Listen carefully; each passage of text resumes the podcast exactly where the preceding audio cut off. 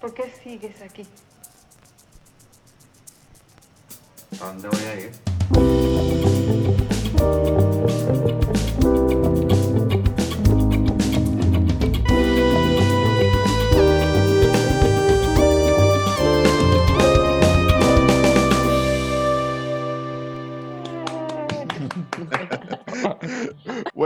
Buenos días, tardes, noches y para ustedes y buenas tardes para nuestra invitada. Bienvenidos a Cómo Llegamos Aquí, un espacio semanal donde hablaremos paja de distintas experiencias de venezolanos fuera del país. Rafael y yo demostraremos en cada episodio nuestra ignorancia sobre diferentes países del mundo y opinaremos sin fundamento alguno sobre experiencias ajenas de migración. Gracias, Luis. Así es. Y muchas gracias a todos los que, a los que han escuchado el podcast y, y nos han dado sus comentarios que nos motivan a continuar con esto. Hoy nos vamos eh, bastante lejos, a un país bastante peculiar, porque se cuenta con nosotros Karina Bolívar. Pueden seguirla en las redes sociales como Meneli, Meneliel. Sí. Ella vive actualmente en Islandia. Es un país... Hola. Hola, bienvenida Karina. Gracias. Gra- gra- gracias por, la, gracias por, por aceptarnos la invitación. Eh, Gracias por invitarme. Islandia es un país súper pacífico. Una de las cosas que, que me llamó bastante la atención es que eh, está de número uno en el índice de paz mundial. Es un país que tiene muy poca población. Es conocido por, por ser la cuna de muchos músicos como Björk. Eh, los- es un país con muchos volcanes. Eh, tienen energía geotérmica y según eh, un libro de Julio Verne, en Islandia se encuentra la entrada al centro de la Tierra. Eh, ¡Wow! ¿Sabes Sí, sí. bastante? eh, nosotros, nosotros hicimos nuestra, profunda investigación 10 minutos antes de, de- de empezar. Que, eh, tú eres profesora de Zumba, sé que eres filóloga, sé que eres instructora de yoga y estás en Reykjavik. Me dice si lo pronuncio, lo pronuncio bien. Reykjavik. Reykjavik. Ah, eh, desde el 2002, ¿no? Desde el Tienes 2002, bastante sí. Sí, sí, sí. Toda una vida. Sí, sí, eso me, me- me impresiona bastante y porque justamente nos vas a dar una... eh, las personas con las que hemos hablado en, los episodios anteriores han sido migrantes recientes, por así decirlo. Tienen algunos Mm. años, pero están en, es- en, ese- en esta ola de, de migrantes eh, recientes de, de- de nuestro país. Entonces es súper interesante conversar contigo, a- además de porque estar en Islandia, por tener tanto tiempo fuera. Y bienvenida. Los demás son, son niños. Este eh, eh, eh, la primera invitada que tiene más de 18 años. eh, Sí, eh, en el- tiene- es mayoría de edad en otro país. Sí, tengo mayoría de edad en otro país. Sí, no, yo salí en el, bueno, en realidad yo salí de Venezuela en el 2001 y yo salí para Estados Unidos. Yo me fui para Nueva York. Y, bueno, y por- en, en mi mente yo me iba a quedar en Estados Unidos. Este, lo que sí estaba claro era que no me quería quedar ilegal. Yo me fui con visa de turista para Estados Unidos. Y sabes que con la visa de turista solamente puedes estar seis meses. Claro. Entonces el truco en ese entonces era que tú entrabas, estabas los seis meses, salías y regresabas. Entonces salías dos, tres días, incluso una semana, regresabas y te volvían a extender la entrada por seis meses más. Y se podía hacer como un máximo de año y medio, más o menos, y pasabas como por debajo del radar, que no te, no te molestaba Claro. mucho en De inmigración. repente no era tan, tan No, riguroso. Y, y conocí a mucha gente que lo hacía. Y yo tenía la ventaja que tenía familia en Estados Unidos y bueno, y por eso me fui para allá. Pero justo en el año que yo me fui, que fue en el 2001, fue cuando se cayeron las Torres Gemelas. Mm, ahí Y comenzó entonces, y- todo. y, yo me problema. además, yo me fui en, en octubre, o sea, un mes después. Entonces ahí empezó todo el problema, este, ya la gracia de entrar y salir, nada que ver, porque estaban súper rigurosos con eso. Entonces yo no quise tomar riesgos. Yo, yo estuve los seis meses, iba a, iba a irme y regresar, pero así como que, wow. Lo que sí estaba claro era que no, me, no quería regresar a Venezuela. Claro. Em, yo no me fui peleada con Venezuela en ningún momento, tampoco me fui por razones políticas, porque cuando eso apenas estaba comenzando, sí. pero sí veía que la cosa no iba para, ¿sabes? Así como que... Mm, Tú eres, no eres una para bien. visionaria. Visionaria, proyectaste el, el futuro. Sabías que el futuro no estaba ahí. Sí, yo decía, esto no va, pero en, reali- en realidad el, el primer factor que me movió a irme no fue la situación política, era más como que yo quería vivir esa aventura, ¿no? Ya yo Claro. había tenido la oportunidad de viajar, de ir a Nueva York y me, me gustó tanto, yo me enamoré tanto de esa ciudad cuando yo fui que yo dije, aquí es donde yo quiero vivir. Pero fue una locura, fue una cosa así como que amor a primera vista. Y empecé a moverse la buenísimo. tierra para poder irme, pero era- irse a Estados Unidos es muy caro, es muy difícil, lo de las visas, lo de la... Y yo me quería ir o, o trabajando o, o estudiando, Y para las dos era bastante difícil. Para estudiar necesitabas mucho, mucho, mucho dinero que no Sí. tenía.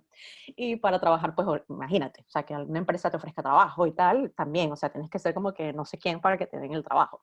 Claro. Entonces este, yo decía, bueno, la única opción que tengo es irme como turista, porque bueno, por lo menos tengo la visa de turista, ¿no? Y en esos seis meses yo veo cómo hago.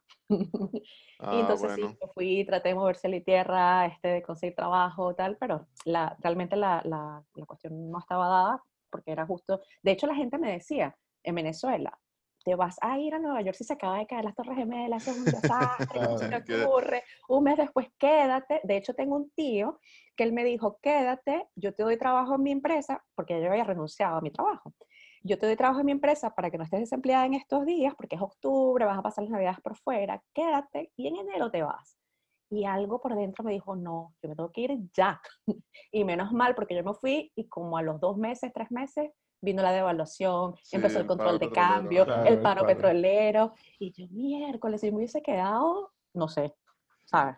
Pero bueno. Ah, bueno. Si quieres, no- nos cuentas un, un- un poco más al final, que esa es la, la, la pregunta, la, la mejor, la mejor pregunta. Ajá, ajá. Entonces, bueno, eh, la idea de este podcast es básima- básicamente tener los insights sobre ciudades del mundo desde un punto de vista de alguien que ha migrado y desde la óptica venezolana, que es siempre con un toque de humor. Así que sin más preámbulos y porque realmente no tenemos más nada que decir, vamos a Ajá. empezar con las preguntas.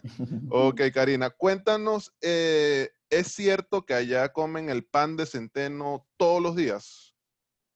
Eh, no todos los días. Este, pero sí, sí, sí lo comen, pero no todos los días. Ok, Nosotros, nosotros- Eh, nosotros vimos como algo súper común, ¿no? Ajá. Eh, y, y entre las cosas que, que también yo estuve revisando, que, que mencioné hace ratico, es que me, me, me impactó la cantidad de gente que vive en Islandia. Yo creo que vive más gente en Caracas que en, que sí, en, en Islandia. sí, sí, y te sí. quería preguntar eso- qué otras ciudades conoces eh, y cómo es eso, porque he visto que pueblos que viven 50 personas. Sí. La población es de 360 mil personas, creo que va por ahí. Mm, Eh, es, es una urbanización en Caracas. O sea, Sí. eh, Sí, totalmente. Un pensar, edificio, eh, un sí, edificio. Un bloque, sí.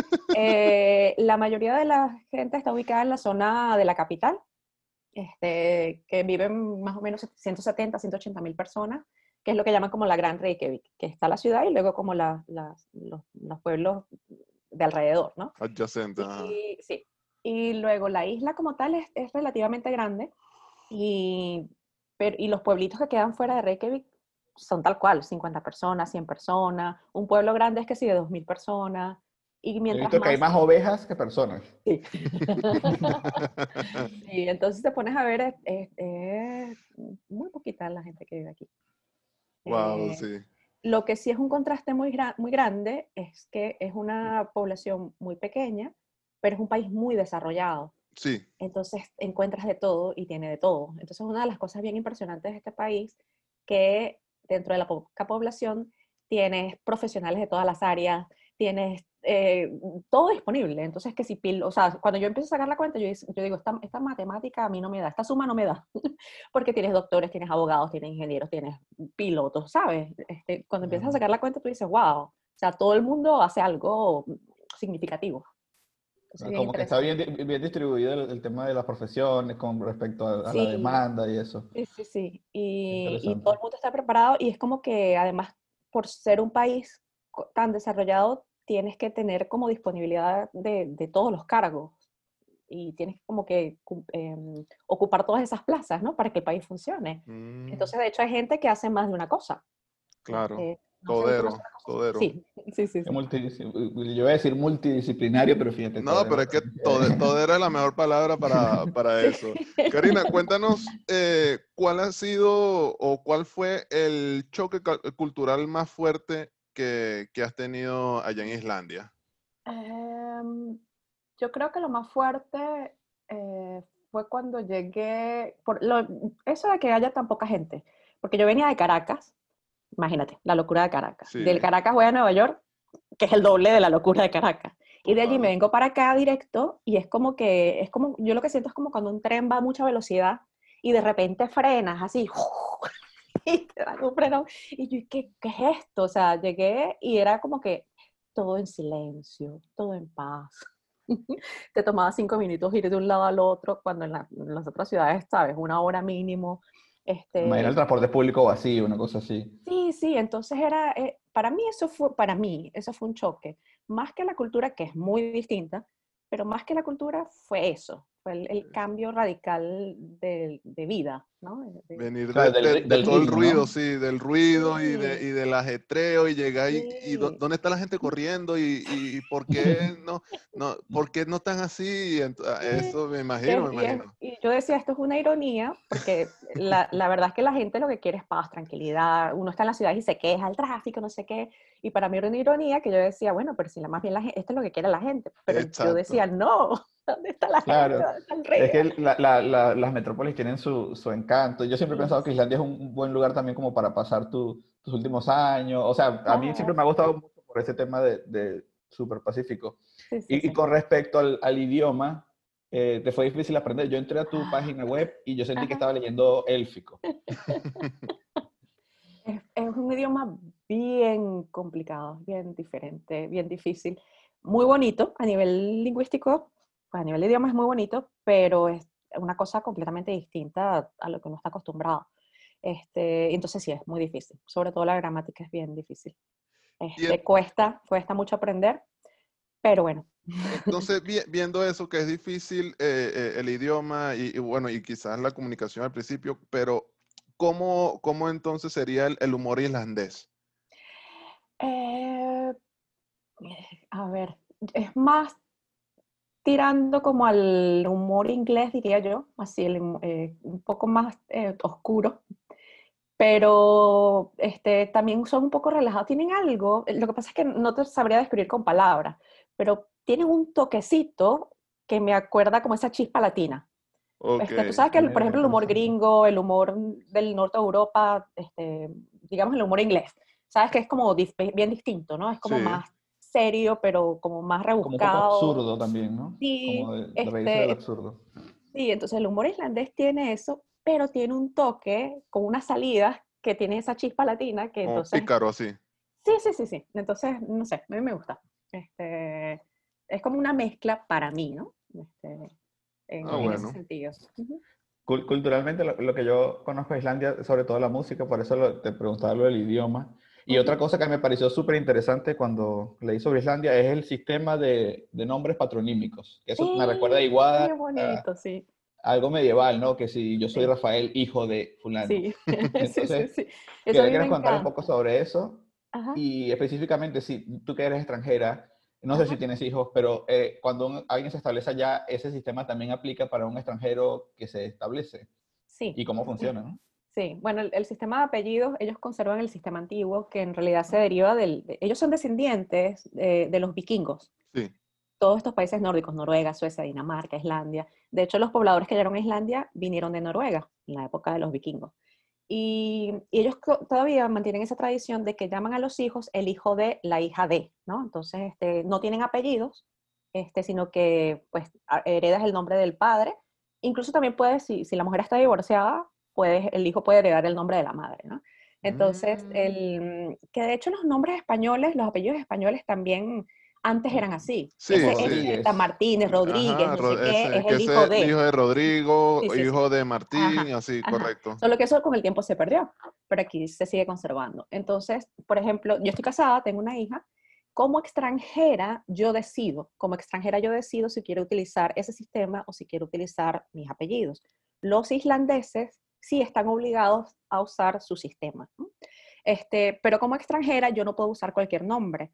Tengo que usar, este, las reglas eh, en cuanto a los nombres también son bien estrictas. No es que yo venga y voy a llamar a mi hija, no sé. este, Ah, sí, le- no, no. leí sobre eso, que, que para poder, apro- eh, para tener un no- nombre nuevo hay que preaprobarlo. Si sí, no, sí, no, sí. no, De acuerdo es para, para que no pase pena el hijo o la hija. Ay, sí, chicos, para que no vayan a... Otra, otra cosa que me parece interesante es que tú puedes, puedes tener hermano y hermana y pueden tener difer- o sea, diferentes apellidos Sí, porque el- diferentes el sufijo, apellidos. el sufijo es diferente para hijo Sí, e sí. hija. Sí, porque entonces el hijo de, la hija de va pegado en islandés. Entonces te doy el ejemplo de mi hija. Mi hija, eh, mi esposo se llama Ingolfur y el, ella es hija, el- el sufijo, el prefijo, perdón, sufijo, Para hijas, dotir, que se, pare- se parece un poco al daughter de- del inglés, ¿no? Mm. Porque este, deriva del, del, nada, del lenguaje nórdico. Entonces Ujú. ella es Ingolfs dotir, que es la hija de Ingolfur. Mm, Y si Este, fuera. y si tuviera un hijo, ah, ella sería Ingolfsson. Entonces, claro, un extranjero, a efectos de un extranjero que vea un pasaporte, una familia que está viajando y el apellido de mi esposo es, él es el hijo de Björk, entonces mi esposo es- apellido Björnsson, la hija es apellido Ingolfsdottir, si hubiese un hijo sería apellido Ingolfsson, y llega la madre es apellido Bolívar, entonces son Sí. cuatro apellidos distintos. Sí, no, Explota la cabeza. sí son, sí son familia o no.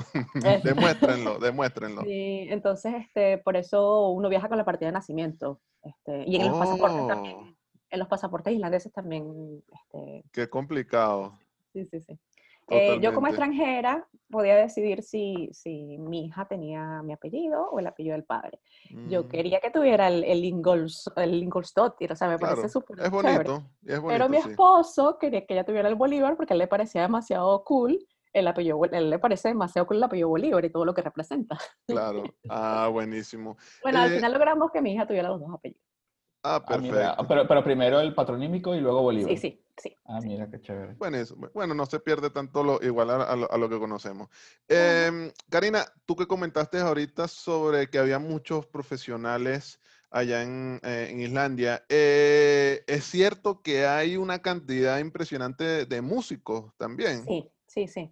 Eh, una de las cosas que a mí me, desde el principio que me di cuenta, era la cantidad de artistas y toda la expresión de arte aquí en Islandia. Es como que yo decía, pero aquí todo el mundo pinta, aquí todo el mundo canta, aquí todo el mundo hace cosas con las manos, pero era una, es, es algo que yo digo que viene con la tierra, es impresionante. Entonces sí hay mucha expresión musical y yo no sé nada de música, pero a nivel musical es impresionante el- el- las composiciones, los artistas. Además, tú lo ves porque luego eh, se, se proyectan a nivel internacional y son muy Sí. reconocidos. Este, pues sí, bueno, de hecho ahorita acaba de ganar el Oscar este, la composición, la, la- no sé exactamente el, el- cuál fue el, el rubro, pero era, fue la que compuso la música de, de Joker, de la película. mira. este, es irlandesa, la mujer. Oh, Este, y de hecho fue la primera mujer en, en ganar ese, ese rubro en el Oscar. Este, y bueno, hay músicos muy, muy reconocidos. A la parte musical me llama muchísimo la atención. También volvamos a lo mismo, para la, la poquita gente que vive aquí, la, lo- la aptitud que tienen para la música es impresionante. Y para el Eh, arte en una- general. Una de las cosas que a mí, me- o sea, yo conozco Islandia es por eso, porque me gustaba mucha música, mucha música islandesa, y sobre todo el, el tema de música experimental, alternativa, y, y yo notaba inclusive que la música como que refleja también el país en el sentido que hay música muy pacífica, o Sí, sea, la- es muy poética, entonces yo lo homologaba con, con que era un país así, ¿no? Sí, Y- y conecta mucho también con la naturaleza, como aquí la naturaleza es tan im- imponente y yo creo que la música refleja mucho eso, esa conexión con la naturaleza. Es súper bonito. Y eh, siguiendo en esa misma onda cultural y con y respecto al idioma, y, y- y tú que sabes muchísimo más sobre idiomas que nosotros, por supuesto, ¿cuál es tu palabra o jerga favorita en, en islandés? Ahí, a mí me encanta el- una expresión que ellos dicen, aufram. Aufram es hacia adelante. Y cuando, mm, eh, cuando uno, no sé, bueno, se hizo muy famosa cuando estaban los, los juegos de fútbol, cuando el mundial, que estaba Islandia compitiendo, ujú. y, y el, y el grito como de que arriba, adelante, sigan, no sé, no, cuál sería, no sé cuál sería la expresión en, en- en español, pero en, en islandés es aufram. Entonces ellos, Aufram Island, Island es Islandia en islandés, Aufram Sí. Island, y a mí me encanta esa frase, yo para todos se lo digo, Aufram. Aufram Island. y es, Ah. es eso, como que adelante, hacia adelante. Muy bien. Eh, ahora, ¿has preparado una arepa en la, en la tierra caliente de, allá, de- de- dentro de la tierra, como, Sí. como, como hacen muchas de las comidas allá? Ah, dentro de la... No, chico, mira, no se me había ocurrido, no, no la he hecho. Oye, mira, qué buena idea. hay, que, hay que hacer el experimento. Sí, sí, sí. Porque tú sabes que aquí preparan ese pan y, y la tierra, hay tanta energía geotérmica y en muchos sitios la tierra literalmente es caliente que cavan un hoyo y meten dentro de una olla el pan y, se, y la tierra cocina el pan. Entonces, mira, nos me va a ocurrir lo de la arepa. Ah, mira, ya, ya, tiene un nuevo experimento que hacer. Sí, exacto. ¿Es fácil conseguir allá eh, harina pan o productos latinos? Sí, es fácil. Este, um, ¿Y sabes quiénes los traen? Los asiáticos. Aquí hay una primera ola de inmigración asiática de filipinos este, y de Vietnam, porque ellos le dieron asilo político cuando la guerra, y ellos siempre han traído sus productos. Entonces luego vieron como este, el, que había mercado con los, con los latinos, entonces este, ellos son los que traen los productos, y sí, se encuentra todo, harina pan, plátano, este, hojas de, de, ¿sabes? Para hacer las hallacas se encuentran todos los ingredientes, por Oh. ejemplo. Yo siempre como hallacas en diciembre. Buenísimo, buenísimo. Sí, sí, no, eh, es, es caro, no es carísimo, se puede comprar, pero ajá, este, yo digo, bueno, o sea, nada más el hecho de que esté por acá tan lejos, mira, o sea, pago lo que sea. Claro. Pero sí, Y la sí. mezcla, la mezcla de gastronomía, que si haces una arepa, pero de repente el relleno es, no sé, carne típica. Eh, eh, aquí, aquí la carne típica es el cordero. Eh, este, mm, sí he probado, eh, cuando queda como el refrito, ¿sabes? Cuando, cuando cocinas y te queda el refrito al día siguiente. Sí, sí, es más sabroso. Sabrosísimo. Sí, no, queda rico, queda rico. Ah, bueno. Eh, cuéntanos cuál es, cuál es la reacción de, de un taxista o un Uber cuando nota tu acento. ¿Ya reconocen tu acento venezolano o te encasillan como, como una persona latina? Bueno, este, bueno, primero aquí no hay Uber. Este, Mm, no lo dejaron entrar. Pues es tan chiquitico, tan chiquitico, este, el Mm. gobierno para proteger a los taxistas no le dio entrada a Uber, ¿no? Bueno, eso es Mm, como dato, dato. ¿Sí? Buen dato, buen Este, dato.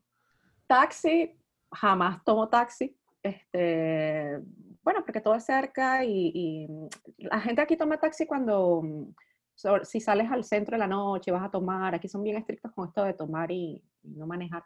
Entonces tomas el taxi, pero yo por lo general si salgo, este, me gusta manejar yo. Entonces realmente no tengo mucho esa experiencia, pero como hay tantos turistas, tantos, tantos, tantos turistas, para ellos no es extraño escuchar un acento extraño. Más bien les extraña escuchar que uno habla islandés, porque como hay tantos turistas, todo el mundo habla inglés y Claro. este es un país que es bilingüe, a pesar de que el islandés es el idioma oficial y todo el mundo habla islandés, este, es muy común escuchar el inglés en la calle y más con tantos turistas. Entonces es muy fácil que tú llegues y le hables inglés a alguien y la la- los ingleses te responden en inglés sin ningún problema. Entonces no es como, no escuchas así como ese choque o esa cuestión de que alguien se voltee y te diga, ay, tienes acento de no sé dónde, sino que normal que alguien O sea, eh, eh, es súper receptivo con, con, los, con los extranjeros, que eso es chévere. Sí, este, encuentras opiniones distintas como todo. Hay gente, hay extranjeros que dicen que, que es una mierda, que no sé qué, que, pero ajá, este, en mi experiencia no lo es. Este, Claro, y me parece siempre- que sí, que siempre- son bien. Hay que ¿Perdón? ver las cosas, no, que hay que averiguar, siempre hay gente que ve las cosas negativas, pero uno Sí. trata de verlas sí, sí, siempre. sí. Este, y obviamente siempre hay muchas diferencias. Entonces, este, este es un país que es muy, muy, muy distinto, una cultura muy distinta. Entonces, no te puedes esperar que las cosas vayan a ser iguales a como, como eran en tu país. Porque, ajá, Exacto. quedas en tu país, ¿sabes? Entonces, este, ah, para algunas personas cuando las cosas son tan distintas, pues los ves como rechazo, como negativo, que es normal al principio, pero bueno, este, nada, uno evoluciona para adelante. Claro. Cuéntanos cómo es eso. Tú nos hablabas antes, creo que antes inclusive de que de- cuando estábamos como fuera de cámara, por decirlo de alguna forma, sobre el- lo del alcohol, sobre la gente borracha. Ajá. ¿Cómo, es el islandés borracho? ¿Cómo, cómo es esta tertulia? Que decías Mira, que tenía esa picadilla latina, todo ese asunto. Sí, eh, yo diría que este es el país de los extremos en, en todos los, en muchos aspectos, ¿no? Tanto de clima como de... Y en la parte del, del alcohol también. Tú ves que en la semana ellos no toman, esto es eh, trabajar, trabajar, trabajar.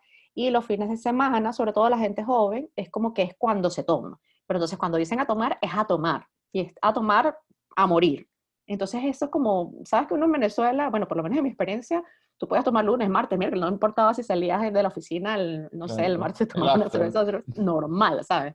Este, pero si salías el fin de semana, no salías con el propósito de emborracharte, salías con el Sino de- propósito de de, estar de sabrosón. joder y tal, y exacto, y- y, pues el alcohol estaba allí, pero no era, no era el propósito principal salir a emborracharse. Aquí, para algunas personas, el propósito principal es ir a emborracharse, ¿sabes? Es como, y entonces esa parte es como que bien diferente, y eso pasa mucho en los países nórdicos. Este, entonces esa- son esos dos extremos, o sea, como que nada de alcohol en la semana y mucho alcohol el fin de semana. Eh, Oh. por un lado, ¿no? Por ese lado, eso quiere decir que también, pues sí, hay, hay, eso trae niveles de alcoholismo, pero también lo otro interesante es que hay mucha gente sobria, este, que ese concepto uno en Venezuela no lo escucha jamás.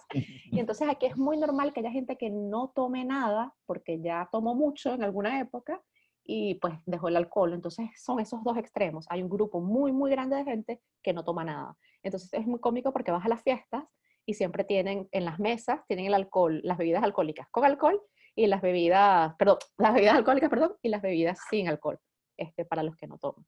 Esto es bien, bien interesante. Entonces son esos dos extremos. Mm, buenísimo. Los chavos Eh, empiezan a tomar, este, claro. hay una edad legal de tomar, pero igual, como en todos lados. O sea, tú ves que... Sí. Claro. Una, una- una ilegalidad aceptada, Sí, sí, sí. normalizada. Ah, bueno. Eh, cuéntanos un poco sobre, eh, ¿alguna vez has llegado a ver a un Uldu Folk bailando zumba? Mira, lo mejor. aquí, tú sabes que aquí creen, eh, es una tradición bien bonita, este, que está la creencia de los elfos y la Huldufolk, que es la traducción al islandés de lo que sería para nosotros los duendes, y la traducción literal es la gente escondida, porque supuestamente no se pueden ver. Eh, y lo interesante es que hay mucha gente que dice que los puede ver. Este, y sobre todo está en, esa- en esas leyendas de, de niños de antes, este, que si salían los duendecitos y no sé qué. Este, mira, yo creo que de repente han venido a alguna clase y no los he visto porque, bueno, como son la gente escondida. A mí me parece chévere o interesante que supuestamente como que no, la gente no, no sé, como una creencia de que no puedes lanzar una piedra hacia el vacío porque le puedes pegar a un, a un culto. Sí, sí, sí, es bien, es bien interesante porque es que además está muy arraigada la cultura. Este, obviamente como todo va cambiando y con las nuevas generaciones y tal, en las ciudades se van como perdiendo un poco esas creencias, pero todavía, o sea, hay muchas historias este, de cuando están construyendo las carreteras principales y hay una piedra atravesada y, por ejemplo, la tienen que mover o, o qué sé yo, porque, porque interrumpe el- la carretera, el- el- la construcción. Entonces, que si quieren utilizar dinamita o quieren este, hacer algo y se les dañan los aparatos y se los vuelven a dañar y hay accidentes y no sé qué, y han cambiado, hay, hay, varias, hay varios casos donde han tenido que cambiar el curso de la carretera, han preferido hacer eso antes de Mm. molestar a los... Ah, o sea, es, es una, eh, además de creencia, es como un respeto hacia Sí. No, ellos. porque es que además este, sí ha pasado que, que, que se les dañaban las máquinas, no sé qué. Entonces hubo un caso más o menos reciente, hace unos 15 años, algo así, que en la ciudad, y llaman al, al alcalde y le dicen, mira, está pasando esto, y entonces los trabajadores dicen que es que porque la gente escondida y tal, y entonces el alcalde dice, bueno, yo no creo en eso, pero bueno, si necesitan cambiar la dirección de la carretera, cámbiarla. Está bien, el respetar yo no eso me, pare- parece perfecto, me parece Es bien. chévere porque so- son una especie de elfos slash fantasmas, pero no, no se ve como, como, como algo de terror, sino como que hay gente que está ahí no, no. acompañándote. Porque, claro, no, porque además dicen que es que les estás molestando, o sea, te sabotean la cuestión porque les estás molestando y les estás quitando sus casas, su, su ¿sabes? Donde les estás Claro. destruyendo donde viven. Donde se esconden. Sí, sí, entonces, sí. Otra, otra pregunta, con, con tus amigos allá, con tu esposo, ¿has eh, obviamente sí, pero ¿cómo ha sido ese compartir de la comida típica, de las hallacas, de las arepas? Eh, Ajá, ¿Cómo, ha- cómo ha eh, sido la recepción con respecto a eso? ellos son bien abiertos con, con la gastronomía extranjera este, y les gusta probar cosas distintas. Eh, nada, mis empanadas son un éxito. A mi esposo le encantan las empanadas. Y sí, sí, son abiertos, les gusta. Eh, mi esposo muere por las empanadas. Él las arepas, si supieras que no tanto. Se las puede comer, pero no es así como que ah, las empanadas, las de pollo, le fascinan. Y le encantan las hallacas. Este, Yo creo que las entonces, empanadas sí. son la mejor introducción a la gastronomía venezolana. No hay, na- no Pero, hay nadie que pero, se es, pueda negar. pero es que también hay que estar claro que es porque está frita, pues, y frito, lo frito siempre es bueno. lo que sea, sí. Y, no, pero son, son bien abiertos, les gusta probar cosas distintas. Y sí hay receptividad. Ah, buenísimo. Bueno, Karina, ya hemos llegado al final y a la mejor pregunta de todas, la que casi nunca nos hacen. Por favor, cuéntanos cómo llegaste aquí, cómo llegaste a Islandia. Eh, mm, bueno, como decía al principio, que Sí. me tenía que ir a Estados Unidos y eh, yo lo que iba, igual me iba a tomar el riesgo de re- regresarme a Estados Unidos. Entonces dije, bueno, voy a salir, no voy a ir a Venezuela para, para no despertar sospecha en inmigración Entonces voy a hacer como que voy de vacaciones a otro país y a juro tengo que regresar por Estados Unidos para volver a Venezuela. Ese era mi plan, ¿no? Entonces yo tengo un muy, muy buen amigo que es como mi hermano que vive aquí en, en Islandia. Y él me dijo, pero ¿por qué no te vienes para acá? Y dije, ¿what? ¿Para dónde? ya yo había estado aquí de vacaciones, ya yo lo había ido, yo lo había venido a visitar, pero ya, yo vine de vacaciones y, ¿sabes? Más nunca. Este, y él me dice, no, vente, y, y bueno, te queda, a lo mejor consigues trabajo aquí. Y yo dije, ¿what? Bueno, yo voy, porque tengo que salir, ¿no? Pero voy Claro. y nada. Y entonces me vine y como venezolano uno puede entrar aquí por tres meses sin visa. Este, entonces, bueno, nada, me venía mientras esperaba, supuestamente para regresarme, pero nada, este, sin, sin querer queriendo, conseguí trabajo, un trabajo buenísimo. La empresa que me ofreció trabajo me sacó los papeles, o sea, fue todo como que te tienes que quedar aquí. Sí o sí. Yo no me quería quedar aquí, pero tenía que quedar aquí.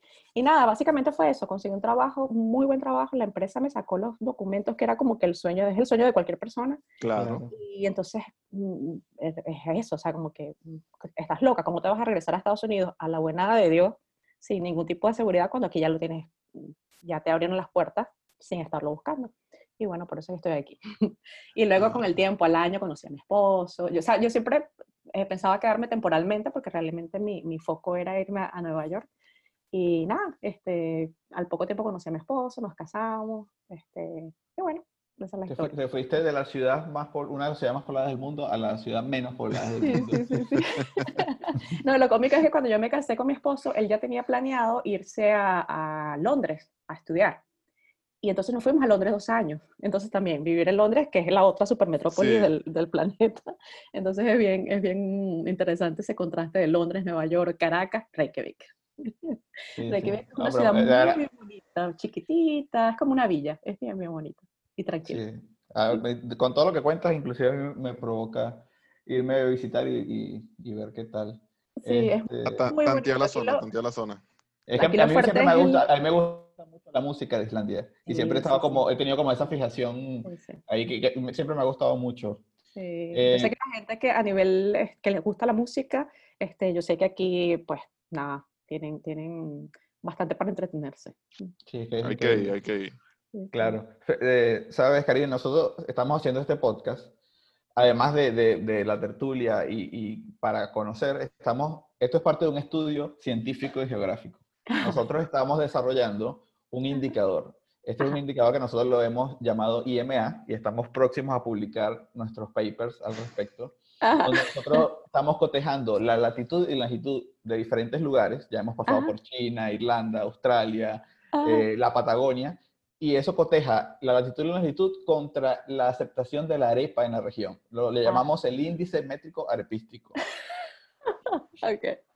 Eh, eh, esta es una investigación muy, muy seria. De hecho, hemos eh, eh, revisitado ciertos lugares para ver cómo evoluciona la curva del IMA. Esto tiene un Ajá. valor de 0 a 3 y Ajá. consideramos muchísimas cosas. De hecho, tú llenaste una encuesta, o sea, nosotros hacemos una investigación.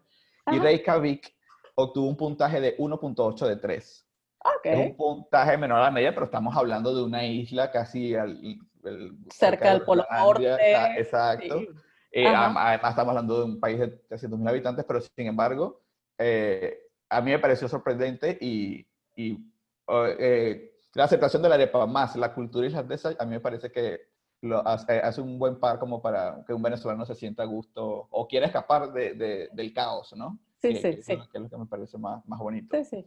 Sí, porque escapas del caos, pero igual tienes esas cosas que, que, que te hacen feliz en el corazón y en el estómago.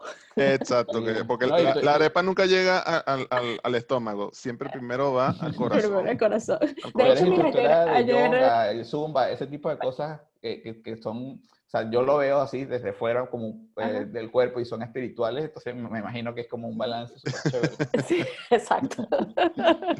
Exacto. No, que te iba a comentar que justo ayer eh, hubo como una medio feria este, gastronómica y habían representación de tres países.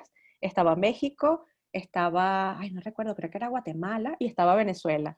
Una muchacha venezolana que estaba vendiendo arepas.